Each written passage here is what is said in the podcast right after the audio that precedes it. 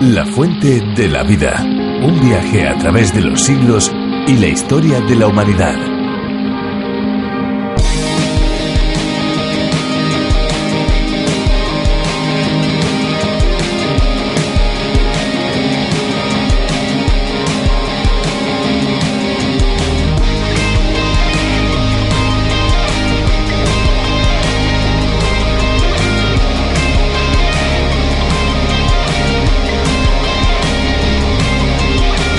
Consumir una buena cantidad de agua por día ayuda, entre muchas otras cosas, a nuestro metabolismo y nuestros riñones. Pero ingerir un vaso de agua en ayunas favorece la salud de una manera considerable, multiplicando durante todo el día la absorción de las vitaminas y nutrientes que tienen los alimentos. Bienvenidos amigos un día más a la Fuente de la Vida. Fernando Díaz Sarmiento les saluda. ¿Qué tal amigos? Reciban una cordial bienvenida de quien les habla Esperanza Suárez. Aquí estamos de nuevo en la Fuente de la Vida, un espacio absolutamente refrescante, un espacio que les acompaña de lunes a viernes a esta misma hora. Saben que tenemos un teléfono para todos aquellos que se quieran poner en contacto con nosotros, pues tomen nota, 91 422 0524 y también una dirección postal para los que lo prefieran apartado 24081, código postal 28080 de Madrid, España. Y no nos olvidamos de aquellos a los que les gusta la tecnología. Si desean enviarnos un correo electrónico, lo pueden hacer a info arroba info Pero les diré algo más. Si desean escuchar directamente alguno de los programas anteriores, lo pueden hacer también en www.lafuentedelavida.com ya lo ven, o mejor dicho, ya lo oyen. Tienen unas cuantas opciones para comunicarse con nosotros y también, si lo desean, pueden solicitar las notas y bosquejos de la fuente de la vida. Solo tienen que pedírnoslo y nosotros se lo enviaremos completamente gratis. ¿Sabes por qué lo enviamos gratis? Pues porque hay muchos amigos que de una manera desinteresada y generosa apoyan este programa económicamente. A todos ellos, desde estos micrófonos, les damos las gracias y, por supuesto, les saludamos. Muy bien, Esperanza, pues si te parece, este es el momento para escuchar una canción. La hemos seleccionado especialmente para nuestros amigos. Después volvemos. Claro que sí. Instantáneo, automático, inmediato. No quiero que mi vida tenga ese etiquetado. Quiero que sea un cuento escrito a mano que el esfuerzo requiera de mi puño y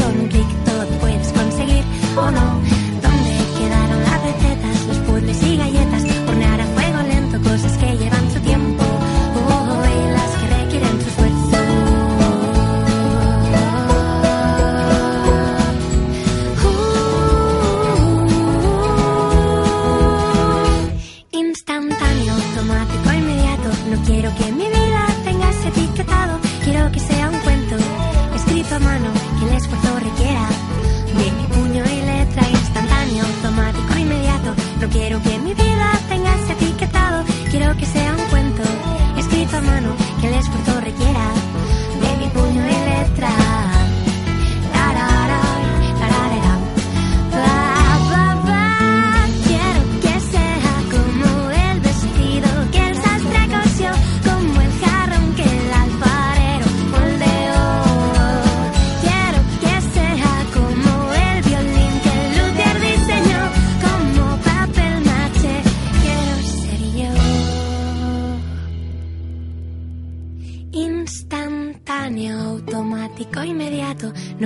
que mi vida tenga ese etiquetado, quiero que sea un cuento escrito a mano que el esfuerzo requiera.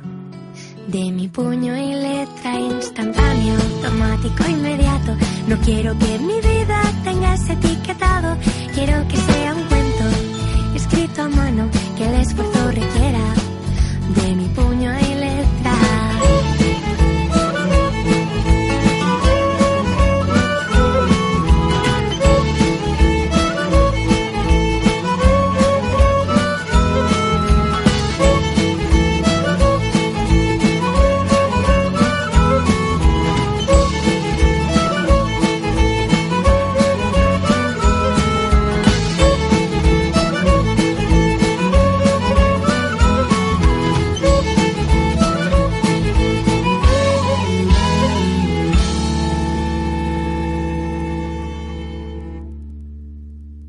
tiempos que corren pareciera que las personas estuvieran satisfechas con la telebasura. Por telebasura se entiende aquellos programas que convierten en un estercolero el alma. Son muchos los espacios, los diferentes contenidos que lo único que hacen es narcotizar la mente, haciendo que momentáneamente podamos salir del aburrimiento. Todas estas cosas impiden que la reflexión serena y profunda descubra que existen necesidades espirituales prioritarias. La excesiva preocupación por las cosas fugaces que no satisfacen roban el tiempo que debería dedicarse a la lectura y meditación de la Biblia. El resultado es que no se saborea su dulzura y se pierde la sabiduría que almacena sus páginas y que darían placer a la vida desmotivada y aburrida que llevan. Se dice que para vivir en este mundo no se necesita leer la Biblia. Es cierto si lo que se persigue es vivir una vida a la ligera, pero es imprescindible si lo que se desea es una vida abundante y satisfactoria. Pues con todo esto, Esperanza, lo que queremos es animar a nuestros amigos que abran el libro de los libros, que lo descubran, que vivan su vida de la manera que consideren, pero que por favor no se olviden de acudir al libro de los libros porque puede cambiar nuestra vida. Por eso hoy nos acercamos a esa exposición diaria de la fuente de la vida. Es Virgilio Bagnoni quien nos lleva hasta el capítulo 24 del libro que estamos estudiando en esta ocasión, el libro de Génesis. La fuente de la vida. Génesis capítulo 24, versículo 1 hasta el versículo 32.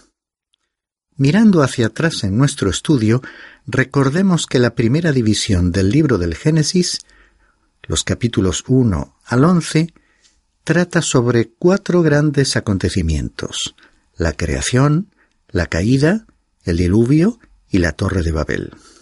La segunda división abarca los capítulos 12 al 50 y presenta la historia de cuatro grandes personajes. En los capítulos 12 al 23 hemos estudiado la vida de Abraham, el hombre de fe. Ahora, en este capítulo 24, llegamos a un nuevo principio en esta segunda división del libro, al concentrarnos en la vida de Isaac, el hijo amado. La vida de Isaac presenta tres grandes momentos de los cuales ya hemos considerado dos. El primero fue su nacimiento y el segundo cuando fue ofrecido por Abraham. El tercero, con el cual empezamos hoy, es el encuentro con su esposa. La historia comenzó cuando Abraham envió a su siervo de confianza a la tierra de Aram, en la Mesopotamia, para escoger una esposa para Isaac. Oportunamente veremos que su misión tuvo éxito al encontrarse con Rebeca. A partir de ese momento se desarrolló una bella historia de amor. Todo el proceso nos revela que Dios está interesado en la persona con quien vamos a unir nuestra vida. Hay dos instituciones que Dios ha dado a la raza humana. Una es el matrimonio y la otra el gobierno humano, por el cual el hombre, actualmente, se gobierna a sí mismo. Son estas, pues, dos importantes instituciones universales. Cuando ellas se quiebran, la sociedad se derrumba. La familia es la columna vertebral de cualquier sociedad. Dios lo sabía cuando instituyó el matrimonio con la intención de fortalecer y proporcionar estabilidad a la sociedad. Lo mismo es cierto en cuanto al gobierno humano, que está dotado de poderes para proteger la vida humana. Como ésta es sagrada, Dios dio leyes al respecto. El caso es que Dios está interesado en tu propia historia de amor, y resulta maravilloso cuando tú implicas a Dios en ella. Al leer el Nuevo Testamento nos llama la atención un hecho significativo, que como relata el Evangelio según Juan, el primer milagro que Jesús hizo tuvo lugar en una boda en Caná de Galilea. Este capítulo 24 del Génesis es uno de los pasajes bíblicos con mayor riqueza espiritual, porque nos relata una historia de amor en la que más allá de las incidencias del dramático relato subyace una gran realidad espiritual. Hay dos detalles que debemos observar y que comentaremos al avanzar en el relato. El primero se refiere a la guía del Señor en todos los aspectos de la vida de todas las personas implicadas en esta historia. Es algo que podremos ver una y otra vez. Incluso en aquella lejana época, caracterizada por un ambiente social tan lejano al nuestro que incluso puede parecernos poco civilizado, había algunos que buscaban la guía de Dios y la seguían. Podemos deducir aquí que si Dios pudo orientar, guiar las vidas de aquellos seres humanos, ciertamente puede guiarnos a ti y a mí en los asuntos trascendentales de la vida. El segundo detalle a destacar es la claridad y sencillez con que Rebeca hizo su elección al irse con el siervo y convertirse en la esposa de Isaac. Son estas actitudes dignas de observar a medida que avanzamos en la narración. Leeremos entonces los versículos 1 al 9 en los que se relata cómo Abraham buscó una esposa para Isaac. Abraham era viejo y entrado en años, y el Señor había bendecido a Abraham en todo. Y Abraham dijo a su siervo, el más viejo de su casa, que era mayordomo de todo lo que poseía, te ruego que pongas tu mano debajo de mi muslo, y te haré jurar por el Señor, Dios de los cielos y Dios de la tierra, que no tomarás mujer para mi hijo de las hijas de los cananeos, entre los cuales yo habito, sino que irás a mi tierra y a mis parientes, y tomarás mujer para mi hijo Isaac. Y el siervo le dijo, Tal vez la mujer no quiera seguirme a esta tierra, ¿Debo volver y llevar a tu hijo a la tierra de donde viniste? Y Abraham le dijo, Guárdate de llevar allá a mi hijo. El Señor, Dios de los cielos, que me tomó de la casa de mi padre y de la tierra donde nací, y que me habló y me juró diciendo, A tu descendencia daré esta tierra, él mandará su ángel delante de ti y tomarás de allí mujer para mi hijo. Si la mujer no quiere seguirte, quedarás libre de este mi juramento, solo que no lleves allá a mi hijo. Y el siervo puso la mano debajo del muslo de Abraham, su señor, y le juró sobre este asunto. El relato nos presenta a un anciano Abraham, a quien en su avanzada edad Dios había prosperado en todos sus asuntos. Al pensar en una futura esposa para su hijo Isaac, no quería que ésta perteneciese a los pueblos cananeos que vivían en medio de la idolatría y el paganismo. Así que envió a su siervo a su pueblo, que residía en la tierra de Aram, para encontrar allí una esposa para su hijo. Observemos la forma en que se pronunciaba en aquellos tiempos un juramento, colocando la mano debajo del muslo del hombre a quien se hacía el juramento. El siervo era Eliezer, siervo principal de su casa. Él tenía un hijo, y recordemos cuando Abraham, de acuerdo con el relato del capítulo 15, versículos 2 y 3, le había mencionado en su oración a Dios cuando él le prometió tener una gran descendencia. Abraham demostró una y otra vez que era un hombre de fe. En esa ocasión le aseguró a su siervo que podía contar con Dios para guiarle en esta empresa porque él así lo había prometido. Él no dio un salto en el vacío, y es que la fe no constituye un salto en el vacío. La fe debe apoyarse en la palabra de Dios. Él creía que el Dios que le había prometido que por medio de Isaac traería bendición al mundo, con toda seguridad que proveería una esposa para su hijo. Por ello, él fundamentó su fe en lo que Dios le había manifestado. Es que el ejercicio de la fe no es una insensatez. La fe se apoya en algo tan real y razonable como la palabra pronunciada por Dios.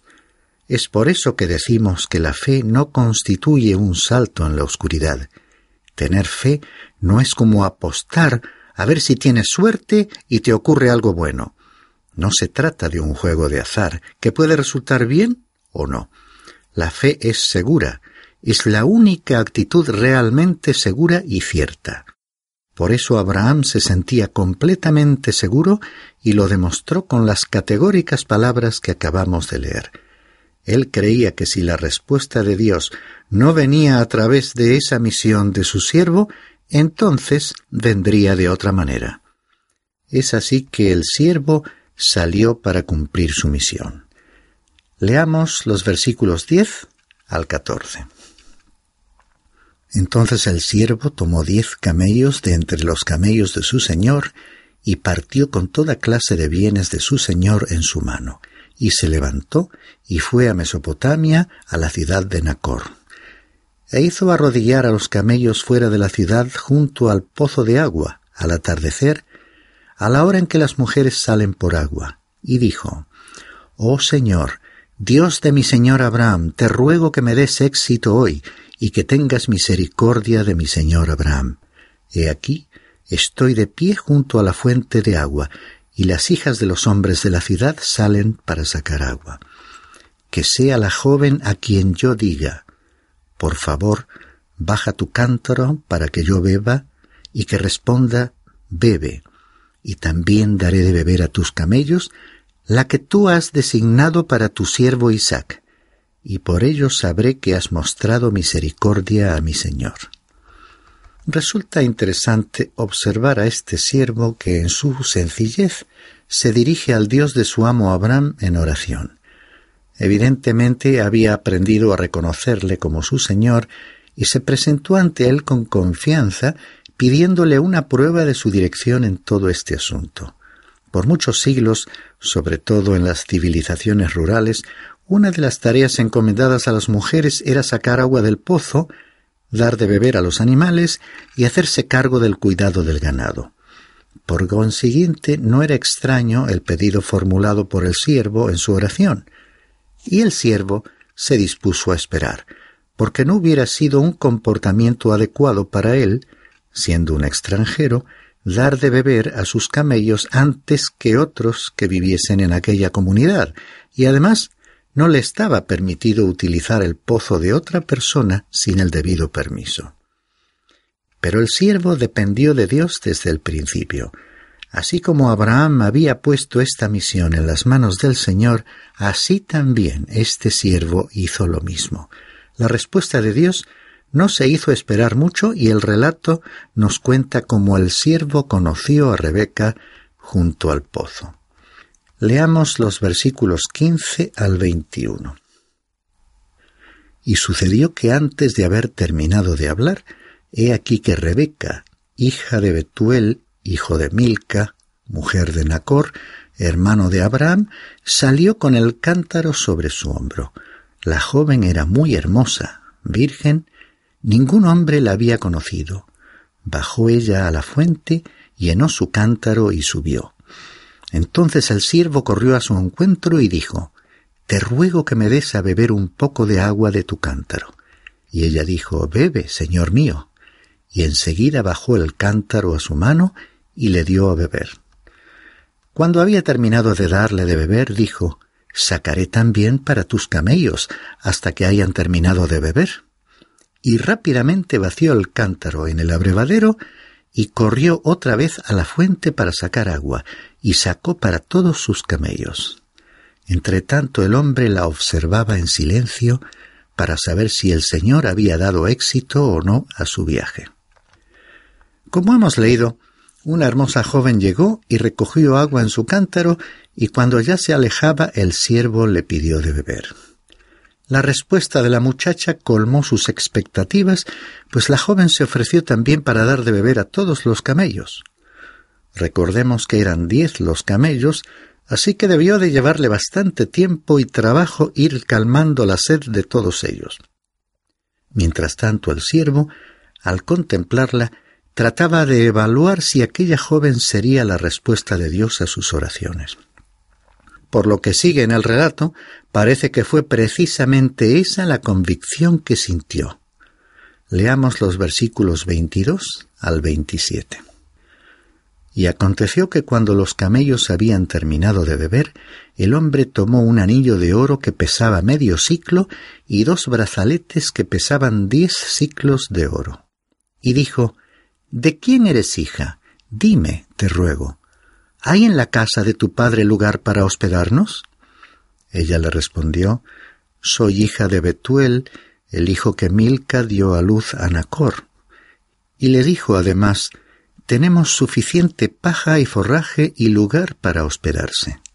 Entonces el hombre se postró y adoró al Señor, y dijo, Bendito sea el Señor, Dios de mi Señor Abraham, que no ha dejado de mostrar su misericordia y su verdad hacia mi Señor. Y el Señor me ha guiado en el camino a la casa de los hermanos de mi Señor. Una vez que el siervo hubo recompensado su ayuda, trató de identificarla y quiso saber si la familia de la joven podía ofrecerle hospedaje a él y a sus camellos. La respuesta de la muchacha llenó su corazón de alegría. En efecto, se trataba de la nieta de Nacor, hermano de Abraham. Entonces el siervo se postró y adoró a Dios satisfecho, sintiendo que había recibido su respuesta. Y su oración, además de reconocer la fidelidad de Dios en la vida de Abraham, contiene una frase clave. El Señor me ha guiado en el camino.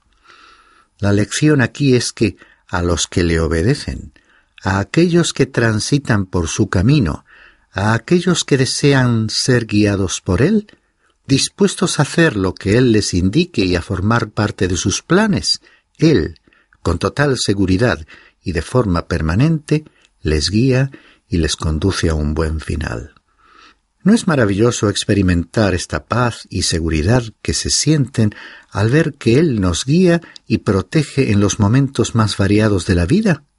Él siempre está dispuesto a tomar en sus manos a un corazón que quiere ser guiado por Él.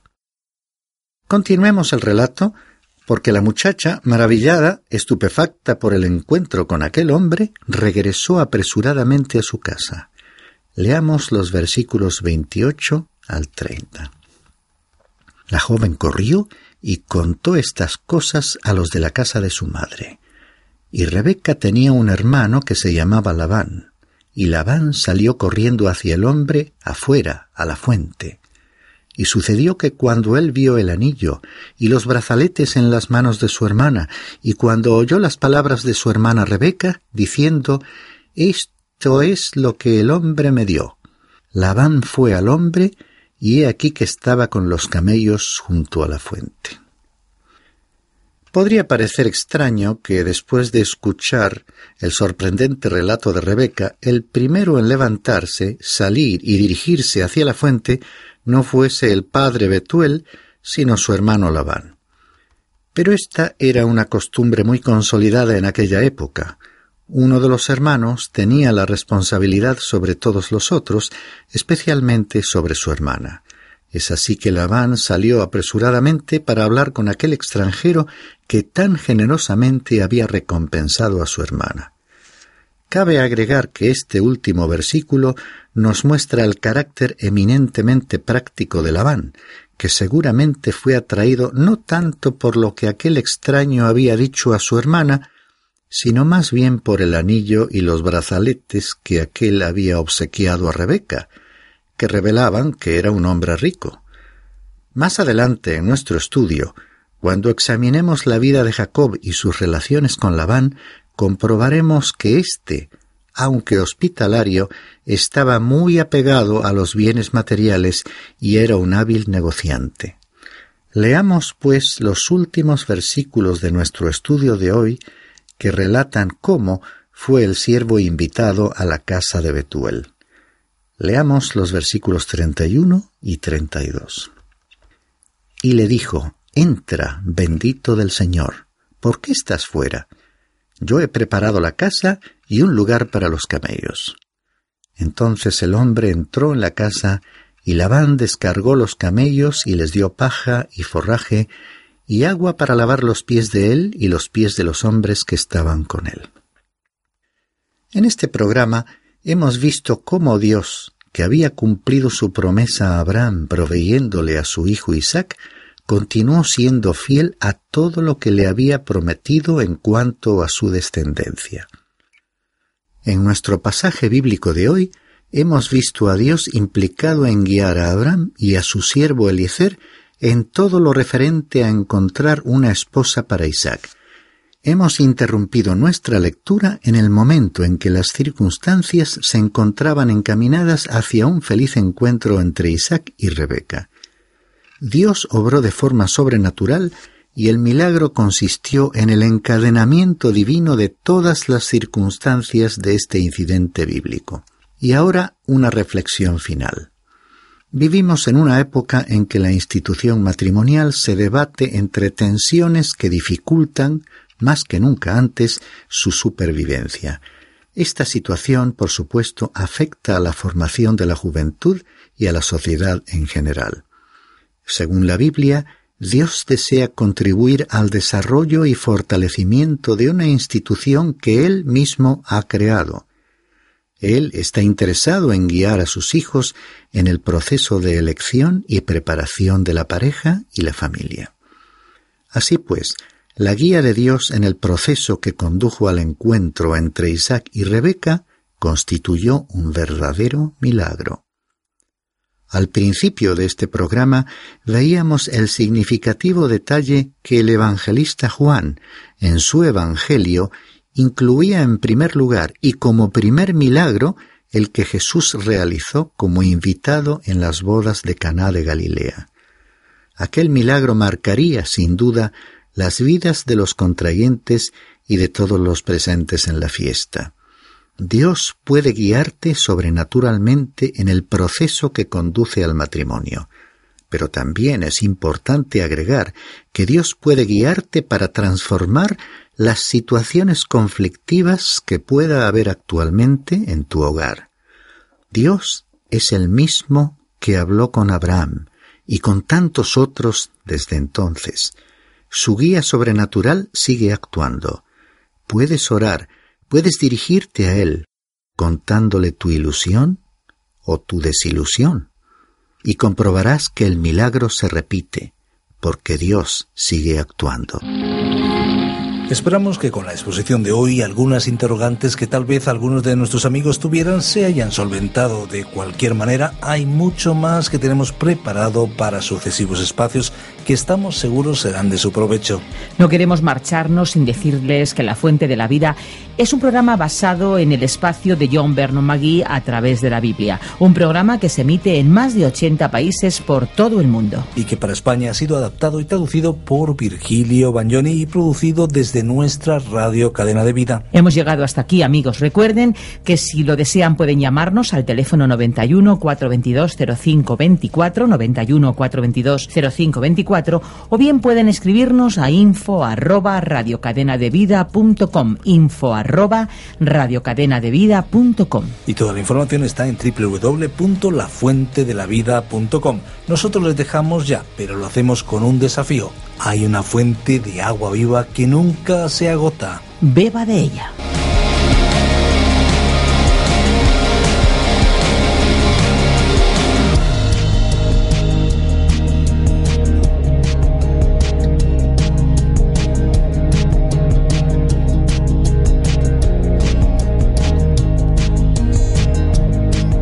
Este ha sido un programa de Radio Transmundial producido por Radio Encuentro, Radio Cadena de Vida.